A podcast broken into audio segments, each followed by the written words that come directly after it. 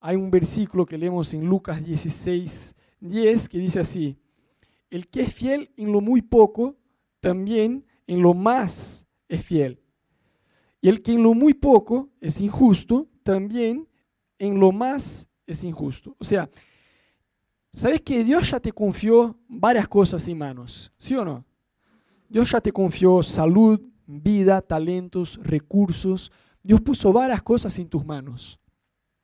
Y yo creo que Dios nos quiere llevar a un lugar más allá en Él. Dios nos quiere llevar a un lugar más profundo en Él. O sea, recursos, talentos, relaciones, tiempo, todo eso lo que Dios ya nos regaló, yo creo que Dios nos quiere regalar aún más.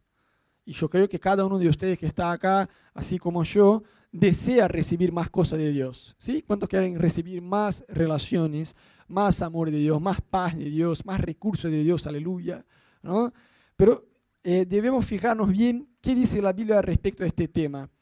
Porque la Biblia es muy clara, ella nos muestra que la fidelidad no depende del mucho o de poco. Mirá qué gracioso como es la Biblia, porque ella dice que el, que es fiel en lo poco, lo será con mucho. Y el tipo que es infiel con poco, va a ser infiel con mucho. ¿Por qué la Biblia muestra eso? Porque la fidelidad la, cualidad de la fidelidad no depende de la circunstancia, de ser mucho o de ser poco. O es o no es. Si sos fiel en lo poco, lo serás sobre el mucho. Si sos infiel con el poco que Dios te dio, vas a ser infiel con el mucho también. Pero la Biblia muestra eso porque nosotros somos, tenemos la maña, ¿no? Somos bastante profesionales en creer que por ahí podríamos ser más fieles si nuestra situación fuera distinta. Rodo, yo ahorraría más si ganara más, porque lo que yo gano es una miseria, no es nada, no me alcanza ni siquiera para vivir, ¿cómo voy a ahorrar? No, mentira. Si no somos fieles en lo poco, no seremos sobre lo mucho. Rodo, yo daría el diezmo si ganara más, porque no me alcanza, la verdad que no me alcanza. ¿No? Yo ayudaría a los pobres si tuviera más plata.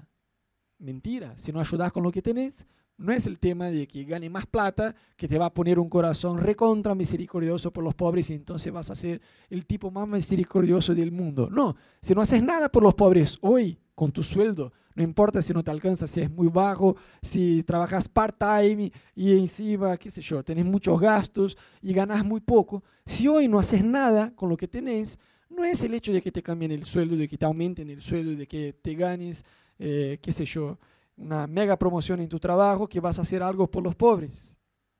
Rodo, uh, esta le va a doler a algunos. Yo llegaría eh, puntualmente a la iglesia si yo viviera más cerca. Pero no sabes de dónde vengo yo, Rodo. Vengo allá de Loma de Zamora. ¿no? Entonces, muchas veces ponemos como que excusas. Los solteros, las chicas solteras. Rodo, yo esperaría un chico de Dios creyente si yo tuviera más tiempo. Ya me crucé los 30, ¿no? Antes lloraba, Señor, yo te pido un rubio de ojos azules, perfumado, educado, de una buena familia, con plata en el bolsillo, muy educado, perfumado y creyente. Lloraba eso a los 15. Cuando me crucé los 20, empecé a orar, Señor, dame un chico perfumado y con mucha plata en el bolsillo y creyente. El rubio de ojos azules ya fue. Rodo, después que me crucé los 30, ya estoy, Señor, mándame un hombre, un varón con dos ojos, una nariz, una boca, ya está. Pero chicos, el creyente debe seguir ahí, ¿no? Porque es la base de la relación. Entonces muchas veces ponemos excusas. Yo haría lo que corresponde si yo tuviera más condiciones para hacerlo. Y la verdad eso es una mentira y tenemos que reconocer eso, ¿no? Porque básicamente lo que tiramos con estas excusas, yo adelgazaría más, si mi suegra no viniera de Brasil a cocinar, ¿no? yo adelgazaría, yo haría eso. O sea, muchas veces tiramos muchas excusas y en otras palabras lo que estamos diciendo es, con lo que tengo no puedo. Y eso es una mentira. Sabe que Dios es especialista en hacer, multiplicar cosas que están en nuestras manos. Jesús multiplicó los panes y los peces en una multitud, o sea, no tenía, pero usó, trabajó, el milagro se dio a partir de lo que los discípulos le ofrecieron a él. Y así se pasa con nosotros. Cuando nosotros le entregamos a Dios algo, con eso Dios puede hacer algo. Dios usó un tartamudo llamado Moisés para liderar toda una nación. ¡Wow! Pero el chabón no estaba listo, ¿no? No había hecho el curso de oratoria de 40 horas en el Instituto de Predicadores de Israel. El chabón era un tartamudo y Dios lo usó. Entonces muchas veces nos cuesta mantenernos fiel a Dios con el poco. Ya sé que no saben porque hablo perfecto español, muy canchero como un porteño, pero soy de Brasil, como les comenté. Nada, mentira, mi esposa sí se pasa por porteña, yo sé que no. Pero bueno, no importa. Nosotros venimos de Brasil y viste que la mayoría de las personas que vienen de Brasil hacen lo contrario a nosotros, ¿no? La mayor parte de la gente que está acá y es de Brasil viene a estudiar. Nosotros nos recibimos allá, y es más, la gran mayoría de brasileños que están en Buenos Aires vienen a estudiar uh, medicina. Mi mujer es médica, pero ella hizo todo lo contrario. Se recibió de médica allá y después vinimos acá. Bueno, amén. eh, y sabes que cuando ella llegó acá, no tenía la matrícula, el número de su trabajo profesional para poder actuar como médica. Pero chicos, Argentina, ¿no? Todos tienen sus arreglos eh, eh, truchos, ¿no? Entonces la gente le decía a ella, no, mira, no hace, no hace falta que esperes tener el número de la matrícula. Mucha, mucha gente, no, todos lo hacen. Hay un montón de médicos que vienen de afuera y mientras no tienen el número de la matrícula, laburan con el número prestado de otra persona. Y tanto es posible, a ver, está fuera de la ley, ya sabemos, pero los hospitales toman. Pasa que pagan mitad del sueldo, pero por lo menos ya laburas del tuyo y tenés un laburo, ¿me entendés? Y todos hacían eso. Gente, mucha gente cristiana decía eso, Ana, no, labura, labura, no hay problema. A ver, está bien que no, no es lo mejor, pero mientras no llega tu número, y como que no, no, no, cerraba la idea. Decíamos, no, si está fuera de la ley, está fuera de la ley. Si no es permitido por la ley, no es permitido, punto. No debemos tener estos arreglos, estas truchadas que hacemos, ¿no? Y aunque nos costó un montón, tardó como tres años, ¿no, amor? Fueron tres años sin que Ana pudiera laburar de médica. Trabajó como recepcionista en un hospital, pobre, porque miraba a los médicos entrando, saliendo y ella ahí como recepcionista, como, ah, yo sé hacer el trabajo de médico, pero no lo puedo.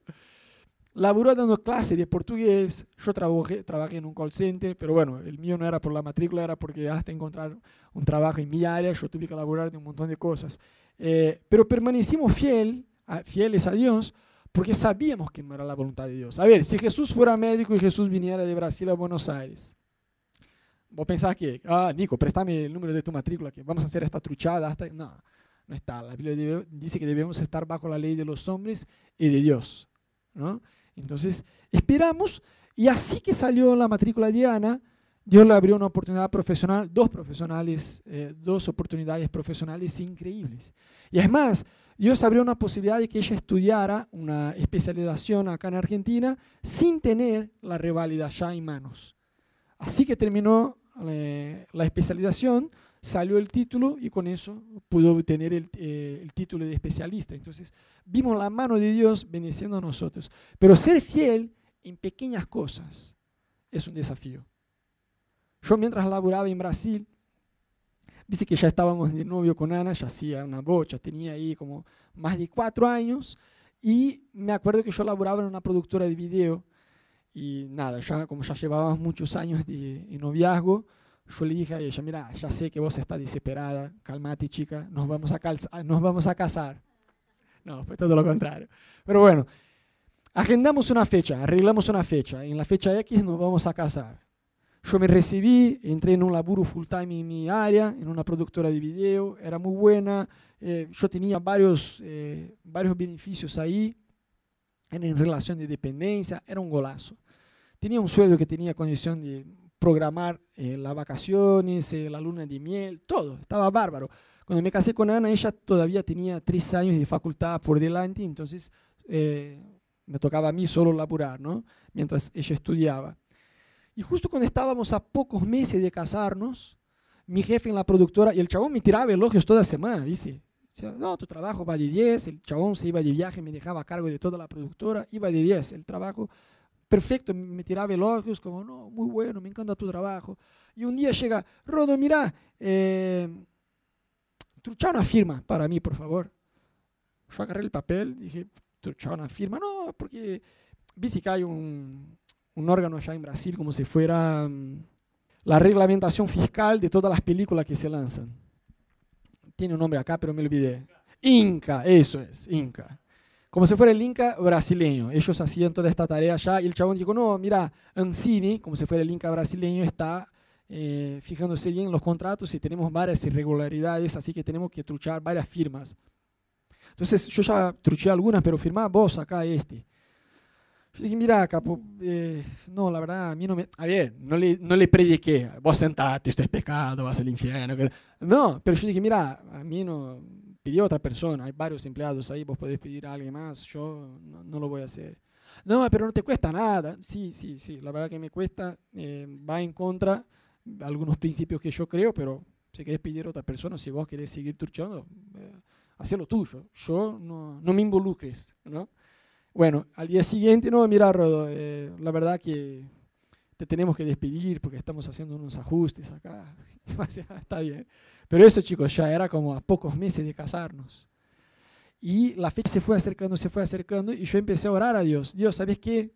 Qué bronca, ¿no? Porque fue evidente que me, me echaron porque no quise firmar. Y mira que no le di como una prédica ahí, como, solo me posicioné y le dije, mira, no, no lo voy a hacer. Y cuando se acercó la fecha, yo empecé a hacer una oración que naturalmente era medio rara, porque Curitiba, a pesar de que es una capital, que era la ciudad donde vivía yo, no se puede comparar con San Pablo, Río de Janeiro y mi profesión. ¿Ves? Es muy chica la ciudad en comparación a San Pablo y Río. Pero yo empecé a orar, Señor, yo quiero trabajar como editor de video en una multinacional con el sueldo X. Pero chicos, multinacional ya había pocas en Curitiba. Que tenga que ver con edición de video, aún menos. Si fuera ingeniero, administrador, por ahí está bien, pero con edición no tenía nada que ver, ¿me entendés? Bueno, cuando faltaban 28 días para casarme, me llamaron de dónde? De una multinacional para trabajar como editor de video y con un, sueldo mejor de lo que yo había pedido. Y a lo largo de un año y medio me aumentaron cinco veces el sueldo. Y yo pude viajar de luna de miel y no quisieron descontar los días que estuve. Cuando volví, yo me fijé que me habían depositado el sueldo por completo y como hay que ser fiel en las pequeñas cosas, ¿no? Yo dije, mira, habíamos acordado que yo me iba de luna de miel y me iban a descontar el valor del sueldo, pero ustedes se olvidaron y me depositaron la plata completa. No, no, no, quédate, ese es un regalo, un regalo de la empresa. Wow, regalo de la empresa, ¿no? Ves que cuando Dios te bendice, hasta la empresa obedece. Pero es ser fiel en pequeñas cosas nos va a llevar a grandes cosas en Dios. Pasa que muchas veces nosotros anhelamos, deseamos grandes cosas en nuestra vida financiera, en nuestra vida emocional, en nuestra familia, en una bocha de cosas, en el trabajo, en la iglesia, ministerialmente, pero no correspondemos en las pequeñas cosas. Y porque muchas veces decimos, ah, esta es una pavada, ¿no? Nos sentimos como que cómodos en no corresponderle a Dios en pequeñas cosas porque pensamos, son pequeñas cosas. Pero la no correspondencia, la no obediencia a Dios en las pequeñas cosas, en los detalles, te lleva a perder grandes cosas en Dios. Justamente porque Dios se fija en los detalles. ¿Cuántos me siguen? Hay un personaje en la Biblia que realmente es un personaje, que es José. ¿Cuántos ya escucharon acerca de José? Si hay alguien que nos enseña un montón acerca de ser fiel a Dios en, en lo poco, que sobre el mucho Dios pone, este chabón en la Biblia es José. Entonces, Acá tenemos José. Yo te voy a contar un poquito acerca de la vida de este tipo. José dice la Biblia que era el hijo más amado de su papá. Tenía varios hermanos, pero dice la Biblia que el papá amaba más a él que a cualquier otro. Y los hermanos sabían eso y tenían un celo muy fuerte por eso. Se enojaban en contra de José. Pero la Biblia a ver chicos, José es un capo, de verdad. Cuando yo llegue al cielo, voy a abrazar a Jesús, al Espíritu Santo, al Dios Padre, o a los tres de una, no sé cómo funciona la cosa. Hay cosas que solo vamos a entender en el cielo. Pero después que le abrace a, ellos, a Dios, el primer que voy a abrazar es José, decir, no, vos fuiste un capo. Pero la verdad, que si vos te fijas, los primeros años de la vida de José, el chabón era un tipo eh, bastante especial, ¿no? Dios tenía que cambiarle el carácter a José. No te estoy diciendo que José era un tipo mal carácter, no, no así. Pero sí José era un tipo que vos te fijabas que no estaba muy trabajado por Dios en su madurez, ¿no? ¿Por qué? Imagínense la situación. Viste que por ahí siempre hay conflicto entre hermanos. ¿No es así? El conflicto suele ser menor cuando es de sexo opuesto. No sé cuántos de ustedes, yo tengo hermano y yo tengo hermana. Cuando vos tenés un hermano del otro sexo, este conflicto parece que no es tan fuerte. Pero cuando vos tenés un hermano que es del mismo sexo que vos, o sea, una hermana con hermana o hermano con hermano, eso por toda la vida muchas veces sigue como una suerte de, tensión, por así decir, ¿no? De comparación, de competencia, de todo eso. Bueno, pero sexo opuesto es más tranqui. Ahí vamos bien. Pero cuando es del mismo sexo, la cosa es un poco, hay una tensión. José tenía una bocha de hermanos. Pero ahora imagínense el contexto. Todos los hermanos sabían que José era el hijo preferido del papá. Y dice la Biblia que ellos sabían, y se notaba, porque dice la Biblia que el papá le dio, le regaló a José una ropa con varios colores. Pero dice que le dio a José, no menciona a los otros hijos. Yo me imagino que fue enfrente a los hijos, no sé, la Biblia no da estos detalles, pero no importa. El hecho es, los hermanos se daban cuenta de que José era el hijo preferido. Y José, como que era un tipo bastante especial, yo me imagino que provocaba un poco a los hermanos. La Biblia no da estos detalles, pero sí hay un contexto en la Biblia que podemos llegar a esta conclusión y te quiero ayudar con eso. Entonces la Biblia dice que algunos hermanos de José eran solo por parte de padre. Y dice la Biblia que José, mira el tipo, le decía a su papá las cosas equivocadas que hacían los hermanos. Ve cuando dice, papá, jugó, tocó no sé qué que no se podía tocar. ¿Ves? Era José. Dice la Biblia que José hacía su papá saber las malas cosas, la mala fama de sus hermanos. Entonces, imagínate el contexto. Varios hermanos, el papá que ama más a José que a cualquier otro, le regala una ropa de varios colores y José es este chabón que dice al papá las cosas malas que hacen los hermanos cuando no está el papá. Este era el contexto. Y los hermanos se enojaron tanto con José, tanto, tanto, tanto, que dice la Biblia que ellos ya no le podían hablar en buenos términos. Ya no había cómo, no había forma de hablar en buenos términos uno con el otro. Tanto era la tensión que había entre ellos. Pero ahí, este es el contexto. Ahí José tiene un sueño. El sueño de José es que él estaba en el campo con sus hermanos y el manojo de él se ponía parado, derecho, y los manojos de sus hermanos se inclinaban ante el manojo de él. Ahora chicos, acuérdense el contexto. Varios hermanos con celo, ya no le pueden hablar en buenos términos porque lo odian, porque es evidente que el papá le ama más a él que a los otros. El papá le regala una ropa con varios colores. José tiene este sueño. No sé vos, si soy yo, me quedo callado, porque ya no se habla en buenos términos. Pero José, viendo el contexto, va, se despierta después de haber tenido este sueño que vino de Dios y que dice, hey chicos que me odian y tienen celo porque yo soy el hijo amado, vengan que les voy a compartir un sueño que tuve. Yo soñé, y ahí les cuenta el sueño, que mi manojo se ponía parado y el de ustedes se postraba ante mí los hermanos casi que le agarraron a trompadas, ¿me entendés? Porque ya no se hablaba en buenos términos. Una falta de sabiduría tremenda, pero amén. José sigue siendo un capo, Dios lo cambió el corazón, pasó un montón de cosas que le sacaron eh, esta parte fea, ¿no? Pero ahí, viste que le faltaba sabiduría a José. Y dice la Biblia que los hermanos ya estaban muy enojados. Entonces José va y tiene otro sueño. Ya, ya miró cómo los hermanos reaccionaron con el primer sueño. Y en el otro sueño dice la Biblia que la luna, las estrellas y el sol se postraban ante José. Y José va y ¿qué hace? De vuelta, chicos, tuve otro sueño, vengan. Ahora la luna, el sol y las estrellas se postraban ante mí. Dice la Biblia que hasta su papá, que lo amaba más que a otros, lo reprendió. Porque el chaval estaba desubicado, ¿no? O sea, Ponele que José, de una forma muy ingenua, hubiera compartido el primer sueño la primera vez.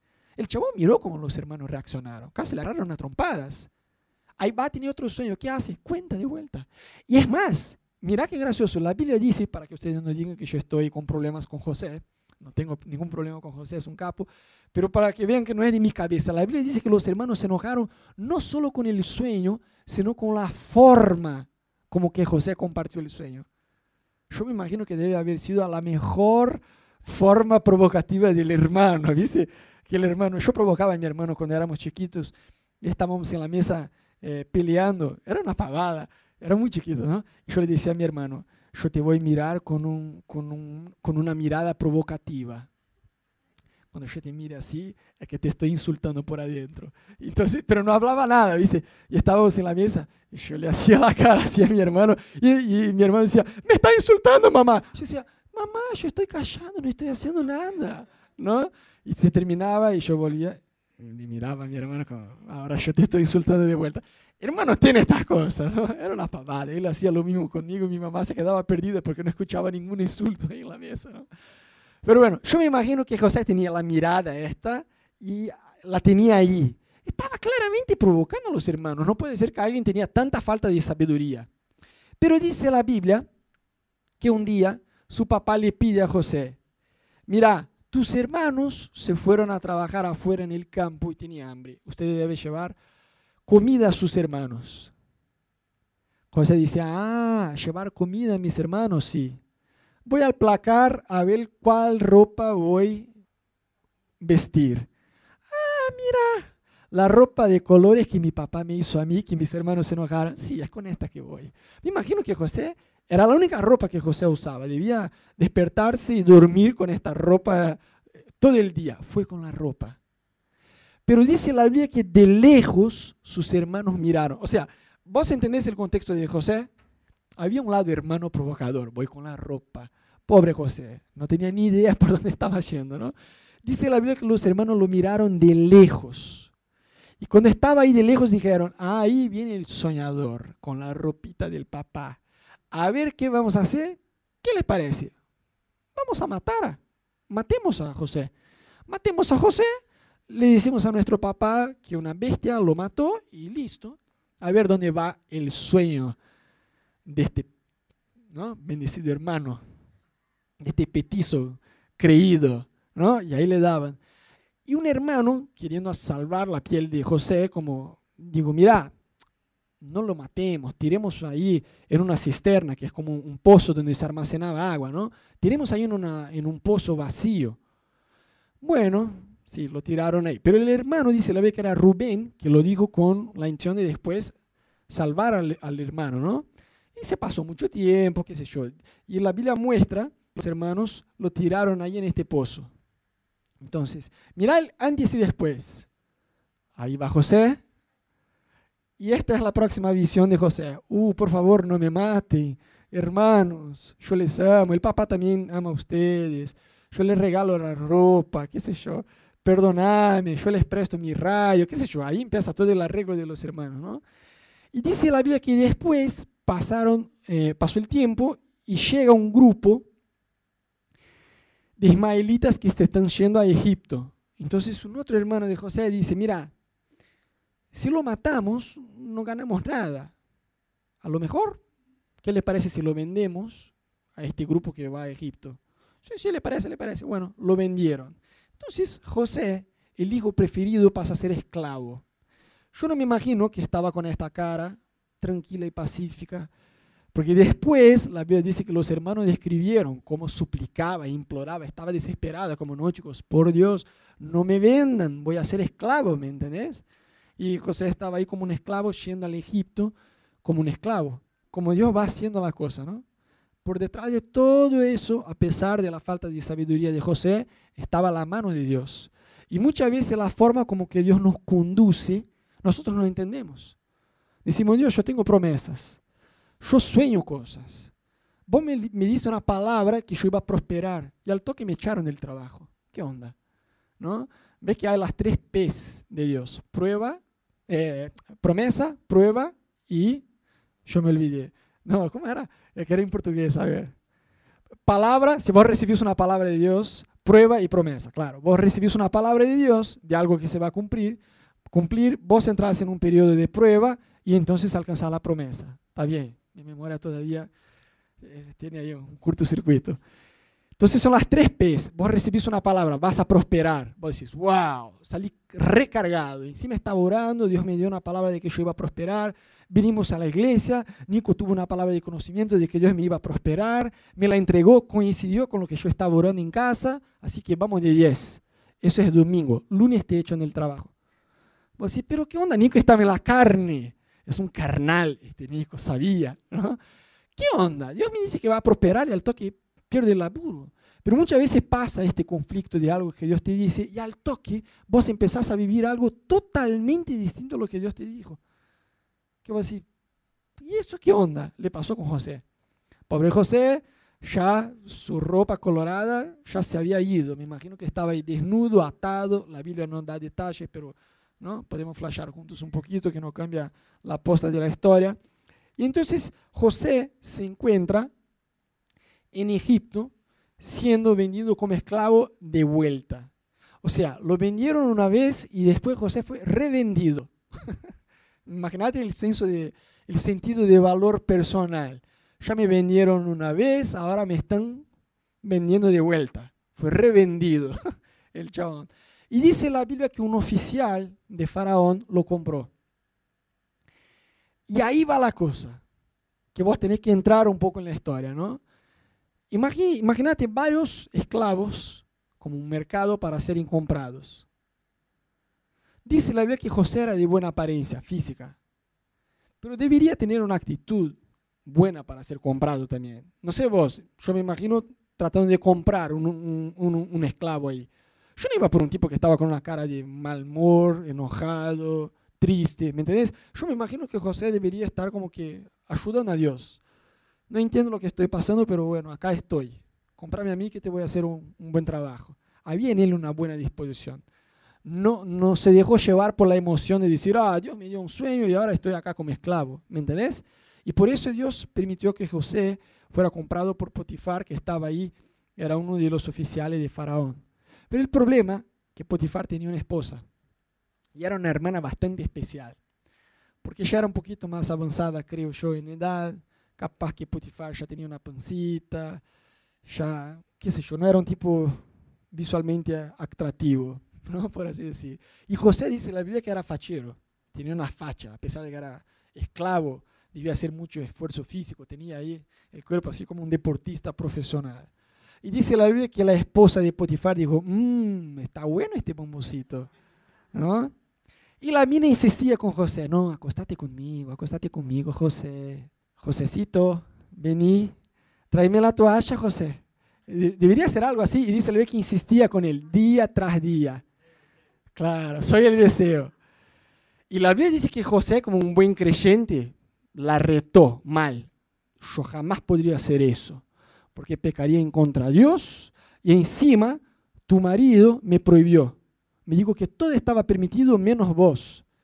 El marido ya debería conocer la clase de esposa que tenía, ¿no? Para tener que avisar al esclavo, no, mira, todo está permitido, menos mi esposa. Esta se tira sobre cualquiera, ¿no? ¿Qué sé yo? Y José dijo, mira, me permitió todo, menos vos, y encima jamás podría pecar en contra de Dios. Hubo el momento que José la retó. Pero dice la vez que la mina insistía día tras día, día tras día. Y en un determinado momento, cuando José ingresó ahí en la casa, la mina se dio cuenta que estaban solos y dijo, ahora es el momento, Josécito, vení. Y le agarró por la ropa y José en este momento huyó. Yo no creo que José huyó de ella, porque no creo que la mina tenía fuerza física suficiente para inmovilizar a José y ¿no? cumplir su deseo. Yo no creo que la mina iba a violentar a, a José. Yo creo que José huyó de él mismo. No me imagino que era una mujer como el dibujo, así, porque de esta no habría tentación, ¿no? Debería ser una Angelina Jolie versión Egipto, ¿no? Que José la miró y dijo, esta, Señor, por Dios, matala, porque todo el día me está tentando. Y la mujer viene, José, Joselito, vení, vení. José ya estaba a punto de pecar, digo, ¿sabes qué? Voy a tratar de huir. Y huyó, pero dejó su ropa. Y la mujer, cuando se dio cuenta que tenía el manto de José, dijo, ya está. Este chabón trató de violarme. Inventó una historia de que José había intentado violar a ella. Mira qué cara dura la mujer, ¿no? Cuando se dio cuenta que no había forma, se enojó con el tipo y eh, su marido echó a José en la cárcel. Pero en la cárcel, una cárcel especial de los oficiales de Faraón. Por detrás de todo eso está la mano de Dios, trayendo los ismaelitas que se iban a Egipto para comprar a José, poniendo en el corazón de Potifar meter José como un esclavo, como un prisionero, pero en una cárcel especial para ser mejor cuidado. Y dice la que todo que José hacía prosperaba. Así es, wow, en la cárcel. No sé mucho que se puede hacer en la cárcel, pero todo lo que hacía prosperaba. A tal punto de que dice la Biblia que José estaba a cargo de todo. Y que el chabón que debería eh, ver José, el chabón que debía hacerse cargo de la, de la cárcel, dijo que no se preocupaba con nada más. Ni siquiera vigilaba, velaba por José, miraba, guardaba a José. No sé vos, yo me quedaría muy tentado a huir. ¿Me entendés? O sea, a ver, chicos, me vendieron injustamente. Está bien que yo provoqué a mis hermanos, pero lo que ellos hicieron se pasaron. O sea, tengo promesa de Dios, tengo una visión, tengo un sueño, me vendieron como esclavo, después me revendieron de vuelta como esclavo. La mina esta estaba muy buena, yo podría decir, ¿sabes qué? Ya soy esclavo, estoy sufriendo injustamente, alguna diversión voy a tener, pero no, me mantuve fiel y aún teniendo muchas ganas, salí huyendo y la mina inventó una historia reflejada respecto mío y me tiraron acá en este hueco. Servir. Yo no quiero hacer nada. José podía tener esta actitud. Pero en José había una actitud buena. Es decir, no entiendo lo que pasa, pero aún así voy a seguir confiando y entregándome a la soberanía de Dios. ¿Me siguen? Y la Biblia, y la Biblia muestra que José estaba a cargo de todo, o sea, estaba sirviendo. Seguramente si, si fuera yo, iba a decir, para servir, servir a nadie. ¿Por qué voy a servir? Todo lo que me pasó fue injusto, ¿me entendés? José superó sus emociones en este sentido. Pero también superó el deseo de buscar un atajo. Decir, bueno, yo estoy a cargo de todo. El chabón este confía en mí. Yo tengo las llaves. Estoy acá injustamente, o sea, puedo armarme un plan y prison break, como la serie, ¿no? Y voy a tratar de huir. Pero el chabón sabía, allá en el fondo, Dios es soberano por sobre todas las cosas. Si Dios me permitió lo que está pasando a mí, mi único papel es seguir sirviendo, confiando y esperando en Dios. Ves que hay situaciones en tu vida, en mi vida, que muchas veces Dios permite que pasen y que nosotros no podemos agarrar la llave para huir. Nuestra actitud debe ser la misma de José. Voy a esperar en Dios y en el tiempo de Dios y a la forma de Dios esa situación se va a arreglar. Voy a confiar en Él. Estoy soltero, quiero casarme con alguien y yo estoy orando, orando, orando. Bueno, Dios tardó, listo, ya me crucé los 30, 35, listo. A ver, vos, nos casemos y ya fue. Y ahí uh, va, ¿no? con un mes de casado ya están ahí con consejería matrimonial porque se están matando, ¿no? Porque no supieron, no supieron esperar. Yo estoy con eh, dificultades financieras entonces, ¿qué voy a hacer? ¿Voy a la luz de la Biblia a ver qué dice la Biblia a este respecto? No, no, me voy al banco, me hago un préstamo, no me importa el interés y me endeudo aún más. ¿Qué voy a hacer? Debo buscar en la Biblia. ¿Qué dice la Biblia acerca de este tema? ¿Sabes, chicos? La Biblia no es un libro religioso, viejo, que se quedó en el tiempo. La Biblia es actual. La Biblia habla de sexo, de amistad, de plata, de familia, de todo de todo lo que vos puedas pensar, la Biblia habla. Es un libro actual para los días de hoy. Si vos agarras proverbios, vas a leer proverbios y vas a decir, ¡cuánta sabiduría! Y, más allá de cuánta sabiduría, cuántas cosas prácticas para mi día a día, para las decisiones que yo quiero tomar. No sé qué hacer. Bueno, fíjate qué dice la Biblia. Entonces, la Biblia muestra, José estuvo ahí en la cárcel. Y yo me imagino José, la Biblia dice que cuando empezó la historia de José, tenía 17 años. O sea, este José, acá, contento, que provocaba a los hermanos, 17 años de edad. ¿Está bien? Entonces le pasó todo eso y está ahí en la cárcel. Insisto, no sé vos, si fuera yo en la cárcel, estoy amargado, estoy haciendo cualquier cosa. José no, José estaba sirviendo a punto de que estaba a cargo de todas las cosas. Es más, la Biblia dice que dos oficiales de Faraón lo metieron también. Y dice que la Biblia que José se dio cuenta de que ellos estaban preocupados. ¿Quién se da cuenta que alguien está preocupado? Chicos, en una cárcel, yo te aseguro, están todos preocupados. Pero ¿quién se dio cuenta? O sea, en José había una actitud de servir, de mirar al otro. Entonces la Biblia dice que ellos tuvieron un sueño, cada uno de ellos tuvo un sueño, y le compartieron a, a José. José en este punto puede decir, no, no, no, no, no, este es mi punto débil. Sueño, olvídate, olvídate tu sueño porque yo también ya tuve un sueño una vez, que Dios me iba a levantar y me, me iba a poner en un lugar de autoridad y mira dónde estoy yo. No, no, no.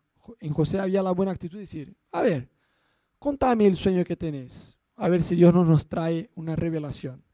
José estaba alineado con Dios, tenía palabras de conocimiento ahí en la punta de la lengua, porque mantuvo, se mantuvo con Dios, mantuvo su comunión con Dios. Entonces José le da una palabra de conocimiento a cada uno de ellos. Y para cortar la cosa, la posta del sueño era, bueno, vos en tres días más te van a matar, vos en tres días más Faraón te va a perdonar y vas a salir de la cárcel. Pero José, muy vivo, digo, pero vos que, bueno, vos que vas a morir, chao, pero vos que, que vas a volver a tu cargo, acordame, acordate de mí cuando esté ante Faraón porque yo estoy acá injustamente. Dile a él, mira, allá hay un chabón que es muy de Dios, me ayudó, sácalo de allá, está de una forma injusta. José no era tonto, tampoco no trataba de huir de, de, la cárcel, pero buscaba las oportunidades, ¿no? Pero dice la Biblia que el chabón salió y se olvidó. Por dos años el chabón se olvidó. Y José fumó la cárcel dos años más. La tuvo que bancar dos años más. Y ya estaba hacía un montón. Este se olvidó, es que el Espíritu Santo dijo, mm, todavía no, José todavía, este hermano provocativo salta dentro de él todavía, ¿no? Guarda, guardamos el tipo un poquito más, dos, dos añitos más y de ahí sacamos. Entonces, Faraón tuvo un sueño, se perturbó, se despertó muy perturbado porque no entendía el sueño, buscó todos los sabios del Egipto para que le ayudaran y nadie sabía decir nada. Ahí es el momento donde el Espíritu Santo entra en acción, ¿no? Y todos los sabios intentaban adivinar y hacer cosas, nada, nada, nada, de nada, diciendo, tu sueño es reflejado, no sabemos interpretarlo.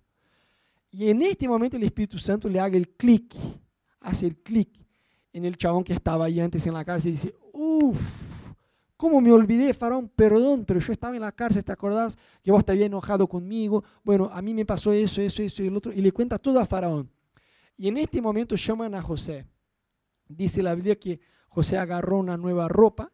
Yo me imagino que ya la tenía ahí separada. Decía, va a llegar el momento, va a llegar el momento. José la pone, me imagino que se afeitó, se peinó, ya estaba, decía, este es el día. Y entonces José se presenta ante Faraón. José, chicos, estaba listo. Acá estaba listo. Faraón le, le cuenta el sueño. José tiene que tener la interpretación y la busca en Dios. Palabra de conocimiento ahí.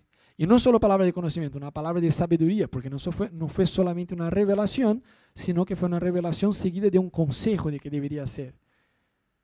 Pero no sé si, si vos me acompañás. José en este momento podía estar enojado con Dios. Decir, ah, qué sueño, vamos a andar, qué sé yo. Ni siquiera estaría ante Faraón, porque no, no, le habría ayudado al tipo dos años antes. Pero dice la Biblia que José estaba preparado y José tiene la interpretación de Dios.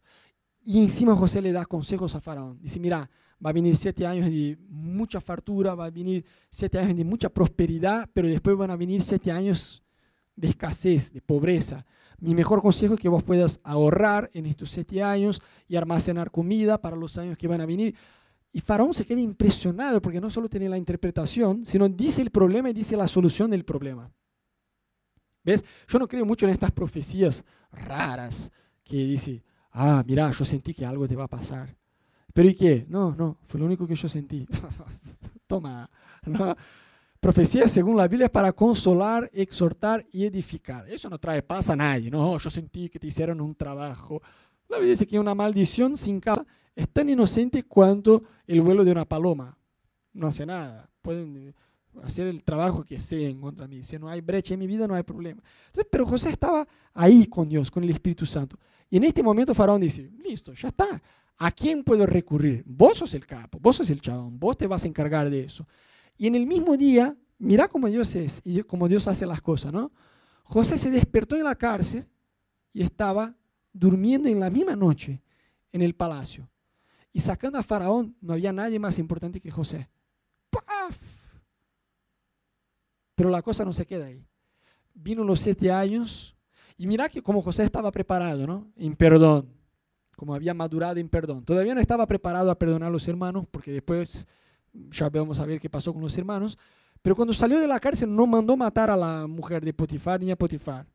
Ya un nivel de, ¿no? de misericordia, decir, esta hermana bendecida, ¿no? Que, porque José entendía que por detrás de la hermana que se tiraba encima había el plan de Dios y la soberanía de Dios. Yo me imagino que Potifar y la esposa le temían a José. Uh, ahí viene José. No sabían dónde meterse, capaz que huyeron de Egipto. No sé, la Biblia no da estos detalles. Pero no vemos ningún intento de la parte de José en contra a esta mujer. Pero después de todo el periodo de prosperidad, viene el periodo de hambre y gente de todo el mundo recurría recurría a Egipto para buscar comida. Y entonces, ¿quién llega? José salió de la cárcel con 30 años y lo metieron ahí con 17. Saca la cuenta, 13. 13 años. Chicos, 13 años. Para mí 13 días, 13 horas en una cárcel ya debe ser algo tremendo, ¿no? 13 años. ¿Quién llega a buscar comida ahí? Los hermanos, la familia de José. Y el sueño que José había tenido se cumple. Se postran ante José, pero no reconocen a José, porque ya está hablando otro idioma, ¿no? Y José en este momento que mira a los hermanos, no fue ahí al toque que dijo, chicos, soy yo, José, de la ropa con color que provocaba a ustedes, ustedes me intentaron matar, ahora ustedes se están muriendo de hambre y yo les voy a matar. José no se presentó así, ¿me entendés? José se hizo de nabo, como no los conozco, habló, entendía el idioma de sus hermanos, pero él hablaba otro idioma con los oficiales de Faraón y trató de saber qué onda, cómo iba la familia, qué sé yo, y empezó a acusar a ellos, no, ustedes son espías, vinieron a espiarnos. Y trató de meter a ellos en la cárcel, como que los torturó por unos tres días hasta lograr perdonar. Pero llega un punto que José entiende, bueno, ese es un momento donde yo dejo mi familia en la cárcel y voy a ser un tipo amargado o perdono, voy a aprender a pagar el mal con bien. Y entonces José, gracias a Dios, literalmente, elige perdonar su familia, trae su familia de su papá, que pensaba que había perdido a José, viene con toda su familia a vivir en Egipto y tiene un final muy feliz. Pero la posta de la cosa que José entendió que no había sido los hermanos. Sí, había libre albedrío de los hermanos, lo que ellos hicieron estaba mal, así como lo que la mujer de Potifar hizo estaba mal, pero por detrás de todo eso estaba la mano de Dios para el propósito de Dios, que era usar a José para sostener no solo su familia, sino toda una generación en aquella época. Pero si José no hubiera correspondido a Dios y no hubiera sido fiel en las pequeñas cosas, no llegaría a ocupar el lugar que ocupó. José, en primer lugar, tuvo que aceptar ser el, el encargado de la cárcel antes de ser el encargado del Egipto. ¿Me entendés? El problema es que muchos de nosotros queremos ser el encargado del Egipto, pero no correspondemos en ser el encargado de la cárcel. Soñamos grandes cosas en nuestro matrimonio, soñamos grandes cosas en nuestra vida personal, en lo financiero, en un montón de cosas. Pero en lo básico no aprendemos a corresponder a Dios. Y sabes, hay un versículo que creo que es un, muy importante entender para aprender a corresponder a Dios. Está en el libro de Colosenses 3, 23, que dice así, hagan lo que hagan, trabajen de buena gana, como para el Señor y no como para nadie en este mundo. ¿Sabes que este laburo que yo les comenté, que Dios me regaló antes de que me casara con Ana, eh, yo estuve ahí por cuatro años, casi cuatro años. Y como les comenté, en un año y medio me aumentaron el sueldo cinco veces. Chicos, yo te aseguro que en Brasil no, no es así. Cinco veces en un año y medio, en realidad fue menos, un año y tres meses. Que te aumenten el sueldo cinco veces. Eso es Dios. Pero yo te digo, cambió mi vida laboral porque yo entendí que todo lo que yo hiciera no debería ser para los hombres. El problema es que muchos de nosotros no hacemos todo como que si fuera para Dios. Nos miramos a nuestro jefe natural como Jesús, ¿no? Tenemos un dolor de cabeza, ya decimos, no, listo, el médico me da una licencia por dolor de cabeza y ya está. Pero si trabajamos como si fuera para Jesús, ¿cómo sería nuestra actitud en el trabajo? No, puede estar sin pierna, me voy a trabajar porque es para Jesús, ¿me entendés? Todo lo que te llegue en manos, hace como si fuera para Jesús. Vas a hacer con excelencia, vas a hacer con alegría, vas a hacer con disposición y vas a estar siendo fiel en las pequeñas cosas. No, Rodo, Dios me llamó para ser un misionero. Yo tengo palabra de Dios que voy a predicar en todo el mundo, aleluya. Pero te piden que vos te encargues de una área en la iglesia y ni siquiera puntual vos sos. Uh, Rodo, te despertaste de mal humor hoy. No, no me desperté de mal humor. Solo trato de ayudarte a, entender este escalón de Dios en tu vida. No vas a lograr. No vas a lograr. Ah, Rodo, yo sueño, tengo sueños ministeriales, eso. Está bien, aprende a tener tu tiempo a solas con Dios. No, Rodo, yo sueño con mi familia. Bueno, aprendí a pedir perdón, aprendí a perdonar. En un cachito más vamos a tener la primera charla de pareja de este año. Va a ser buenísima, chicos. Vengan. ¿Sabes que una gran tristeza que tenemos pastores muchas veces es, bueno, hacemos una charla de vida financiera. Los más endeudados no vienen. Y los más prósperos que no hace falta escuchar lo que compartimos, vienen. Vos haces una charla de parejas. Los que más necesitan venir no vienen. Y los que se llevan re bien, vienen. Bueno, por eso se llevan bien. Hacen las cosas como corresponde. Vengan en la charla de parejas. Rodo, yo estoy en el estado civil desesperado. No tengo novio, novia ¿Puedo venir? Puedes venir también, no hay problema. De paso ya aprendes de antemano el quilombo que es el matrimonio. ya sabes dónde te vas a meter, ¿no? Entonces está buenísimo. O sea, ser fieles en las pequeñas cosas. No menosprecie pequeñas oportunidades que Dios te da. Más allá de ser puntual, no faltar, hacer las cosas de corazón, bien hechas. ¿Me entendés? El problema es que nosotros pifiamos olímpicamente en cosas que son una pavada, pero clamamos, oramos por cosas. Y Dios está diciendo, mira, yo te quiero llevar a estas cosas más grandes. Yo te quiero confiar más cosas, más influencia, más recursos, más amistades, más relaciones. Yo te quiero más talentos, todo eso yo te quiero regalar. Pero sé fiel en lo poco. Porque al ser fiel en lo poco, vos abrís la oportunidad para que Dios te confíe cosas más grandes. ¿Me siguen? No te digo que está mal anhelar cosas grandes, no te digo que está mal orar por cosas grandes, pero fíjate, más allá de orar y desear y de creer por cosas grandes, fíjate tú hoy, ¿qué hay en tu día a día hoy? En tus manos, ¿qué fue lo que Dios te confió a vos en el día de hoy? Amén. ¿Le parece si oramos juntos?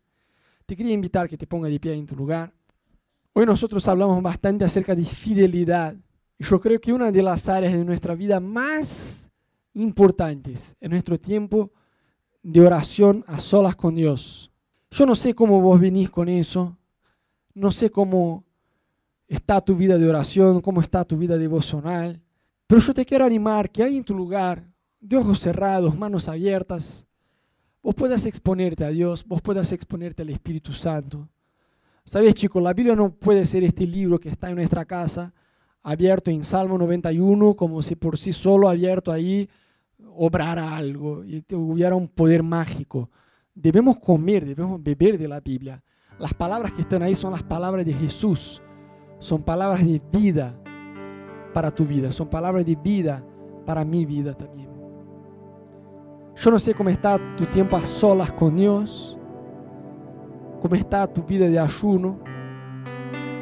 Quizás algunos me van a decir, de ayuno, olvídate. Hace cinco décadas que no ayuno. Bueno, empezá de vuelta. Volvé a las prácticas de las primeras obras.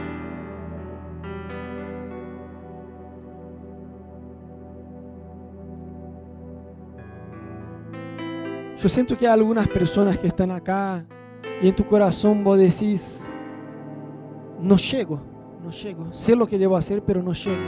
Tengo una dificultad. Sé que debo orar más. Sé que en Dios hay una salida para la situación en la que estoy yo, para la tristeza que pesa sobre mi vida, pero no llego, no, te- no- no tengo fuerzas en Dios. De ojos cerrados, yo no te voy a pedir que pase acá, eso es algo entre vos y Dios, pero de ojos cerrados todos, por favor. Si este es tu caso, levanta una de tus manos bien alto como una señal a Dios. Decir, Dios, acá estoy. Sabéis que la Biblia dice que nuestra debilidad Dios se hace fuerte. Cuando somos débiles, cuando reconocemos y decimos, Dios, yo, yo no lo alcanzo. Sé lo que debo hacer. Creo en vos. Sé que en vos está la solución de todos los problemas, pero de verdad me encuentro débil. Me encuentro débil. Sé que debo orar, pero no, no llego a orar. No logro orar.